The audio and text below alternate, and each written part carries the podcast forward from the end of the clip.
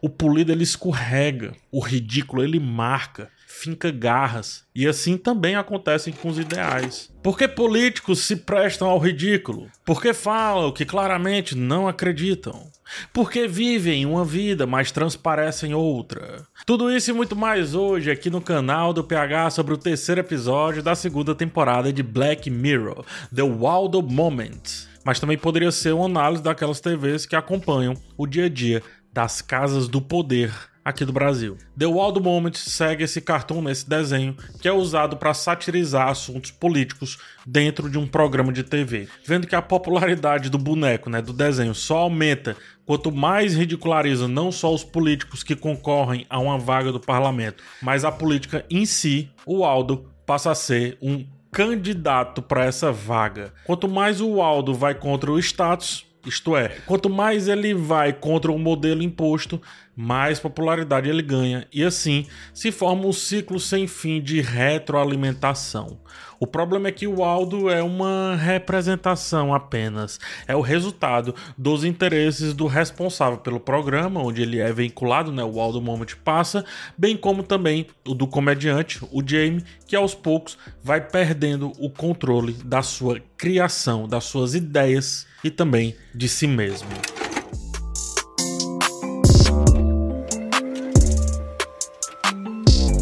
Desde o início, o episódio vem de um Jamie como alguém cabisbaixo, de fala lenta, uma pessoa um tanto quanto letárgica. Talvez seja o cansaço, mas penso que é o reflexo da síndrome do palhaço. Jamie, como mais tarde Monroe aponta, não teve uma carreira de destaque ao usar o seu próprio rosto e as suas próprias ideias. Precisou e precisa, no contexto do episódio, de um dispositivo, de um véu, de uma máscara que fica entre ele, né, suas ideias e também o público. O comediante, principalmente quando tenta falar suas ideias, é incapaz de se expressar adequadamente quando está de cara limpa, digamos assim. Tanto que ele se apresenta para as pessoas, não surte nenhum efeito, até que precise imitar a voz do áudio e assim consegue a atenção, consegue ser percebido por aquela pessoa. É assim que acontece, por exemplo, quando ele se apresenta para Gwendolyn. Ou seja, através de sua própria identidade, sem maquiagem, Jamie é nulo ou muito pouco, muito, muito pouco. E assim se esconde, bem como amplia as suas ideias através de Waldo, através do personagem que ele criou. Perceba como ele, né, a pessoa, se aliena atrás do personagem que criou, o que, alegoricamente falando, não é tão diferente dos vários que se alienam atrás de uma ideia que sustentam há tanto tempo, mas tanto tempo, com tanto vigor, e desse vigor muito público, diga-se de passagem, que não conseguem mais voltar atrás. Falam atrocidades atrás de atrocidades. E assim, depois de ter feito tanto, não conseguem voltar. O Aldo, não só o personagem, né? O Aldo e todas as traquitanas que o Jamie controla, né? Os dispositivos, etc. O afastam da sensação de que ele é quem produz a piada, de que ele é quem entrega o humor. Por isso, e também por conta das pressões que sofre, o Aldo é uma escalada de absurdos. É uma progressão aritmética de descontrole que, por mais que alguns políticos mereçam, é preciso que entendamos alguns limites, caso contrário, sempre vai ser grito e nunca mais vai ser conversa. Tanto é que o parlamento, nesse lugar de fala, ao final do episódio, evidentemente não existe, porque tudo foi substituído por uma ideia única e dominante. No caso, o Aldo. O que era contra a política virou a política, virou o status quo em si. Então, sem contraditório, sem o outro lado do ato de conversar, não há conversa, não se fala, não se é, não tem diálogo, apenas se impõe. Parlamento vem de parler, que é falar, no caso em francês, ou seja, sem falar, sem dialogar, sem conversar, não há política, não há parlamento. E o Aldo se transforma, depois de alienar o próprio criador, em uma alienação global das ideias e da política ele acaba, no caso, com a política e passa a ser uma coisa só, passa a ser domínio. Quanto mais sombrio ou introspectivo o Jamie se torna, mais brilhoso o Aldo parece que vai, né, é, vai ficando, ou seja, mais brilho do Jamie ele adquire para si, como se ele drenasse toda a energia e vitalidade do seu criador. Isso acontece porque toda melancolia e todo rancor do Jamie transformam-se em piadas de Waldo não mais como respostas políticas, mas como demandas pessoais, como demandas do próprio Jamie. E quando o pessoal do Jamie não se alinha mais com o projeto de contra-político que é o Aldo, ele é expulso literalmente de dentro do boneco, né? ele é expulso da caminhonete de onde está é, de onde o boneco está transmitindo ali as suas ideias. Olha que inversão. O Aldo, ele expulsa de si o seu criador porque o seu projeto de ser contraditório, ou seja, de ser o oposto a tudo, precisa permanecer mesmo que um novo oposto apareça, no caso o seu próprio criador, no caso ele mesmo. Isto é, ele sempre precisa estar contra alguma coisa, mesmo que essa coisa seja o Jamie, mesmo que essa coisa inclusive seja as ideias ou a pessoa que dá a ideia do próprio Aldo.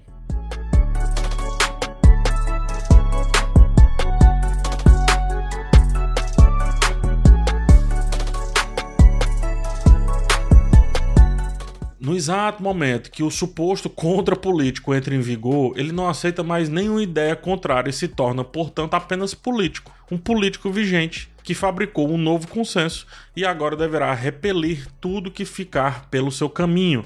Ao final, ele está lá nas telas, em todo lugar, a todo tempo, sem fim, sem mudar, apenas gritando e também propagandeando, porque se mudar, não será mais o Aldo que foi colocado lá. Percebem o ciclo sem fim que é criado e como o povo fica sendo jogado de um lado para o outro aí nessa brincadeira? Fica sendo usado apenas de é, como, no caso, massa de manobra para o público, o povo, né? Se o criador nunca existiu, não há como distinguir o que foi demanda pessoal, o que foi demanda de um projeto como aquele cara que aparece lá no meio do episódio, sombriamente, né? Ou o que foi demanda de fato social. Não dá para saber a partir do que o Aldo ele foi criado. Não dá mais para entender quais são as ideias dele, porque tudo será apenas o Aldo sendo o Aldo e para nisso. A inserção da Gwendolyn no episódio é muito pontual, né? A candidata de oposição lá do Monroe é, é, é, é fundamental para o episódio funcionar. Quando o James se aproxima da mulher e se envolve intimamente com ela, ele volta meio que a ter uma autoestima que, ao ser frustrada, eleva os absurdos de Waldo ainda mais. A frustração não é só do ponto de vista daquele que foi rejeitado, até porque não foi. Foi apenas uma pausa. Ele que não entendeu bem ou não quis entender, porque ao final da campanha, que ela tranquilamente perderia, que fique claro, os dois poderiam voltar a ficar juntos. Mas enfim, a frustração do Jamie é de ter que voltar a ser um boneco e não mais o seu rosto, não mais os seus sentimentos, não mais as suas vontades, não mais dormir com aquela mulher enquanto ele for aquele boneco, enquanto ele estiver percorrendo aqueles ideais. Eu não penso que seja diferente de um político apenas usando como figura de linguagem. Não estou dizendo que isso existiu.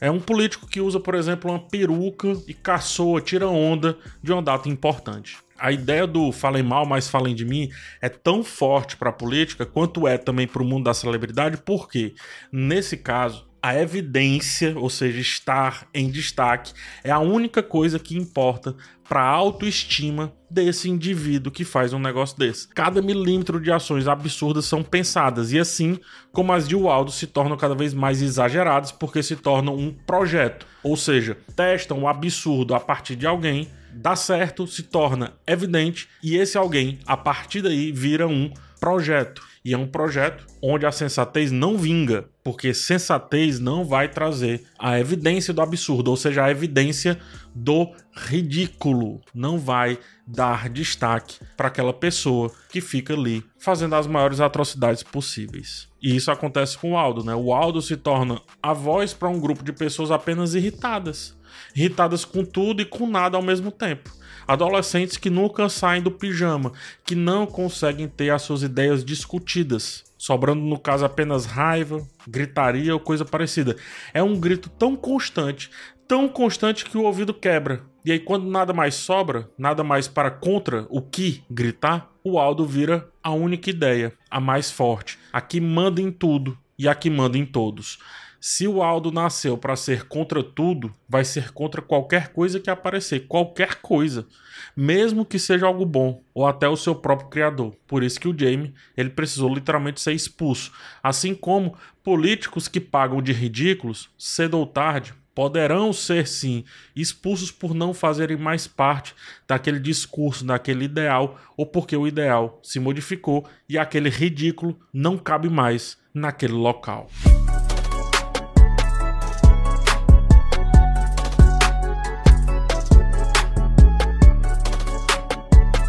Evidenciar o ridículo é, é muito fácil. O polido, a calma, a tranquilidade de debater, mesmo que seja o óbvio, não vende tão bem quanto o escárnio, quanto a gritaria, quanto a peruca, quanto o. É, vamos acabar com tudo isso aí, né? Que é assim que se fala, né? Vamos acabar com tudo isso que tá aí. Tudo o quê? Não, tudo isso aí. Mas o quê? Enfim, o pontudo, o rude, deixa marcas e marcas são muito mais fáceis de se perceber do que a polidez de uma ideia que escorrega pelo cérebro e muda o nosso modo de ver o mundo, de ver o coletivo. Em outras palavras, você vai lembrar de quem te deu um soco um dia, mas talvez não lembre de quem te deu um. pense nisso. Reflita sobre isso, vá pensar um pouco a respeito disso.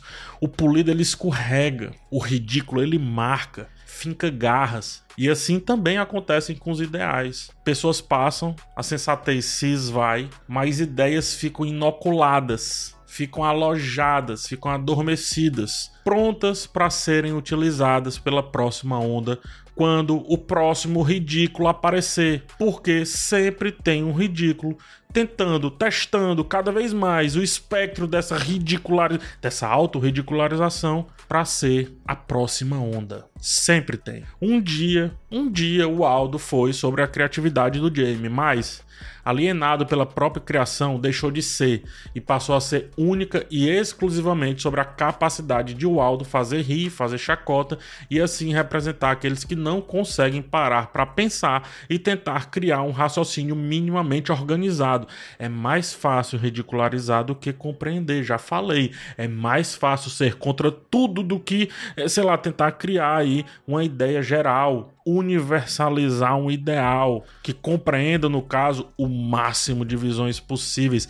É mais fácil do que esperar uma engrenagem gigante funcionar e gerar algum resultado. De forma mais resumida, é mais fácil se vestir de padre ou colocar uma peruca para se passar de ridículo e ganhar evidência com isso do que ser realmente útil para uma discussão que favoreça o coletivo. O Aldo é, dentre outras coisas, um projeto de algo ou de alguém que viu entre o espetáculo e o escárnio o espaço perfeito para colocar opiniões de boteco em discussões que deveriam ser amplas, gigantes, enormes, complexas, complicadas demais para que a conclusão passe por uma fantasia ou por um personagem que diz apenas o óbvio e nada mais do que o óbvio. Ou seja, são ideias complicadas demais para ficar apenas na superfície. Mas, infelizmente, parece que essa superfície, inclusive pintada de maluco, é o que vende mais. Novas ondas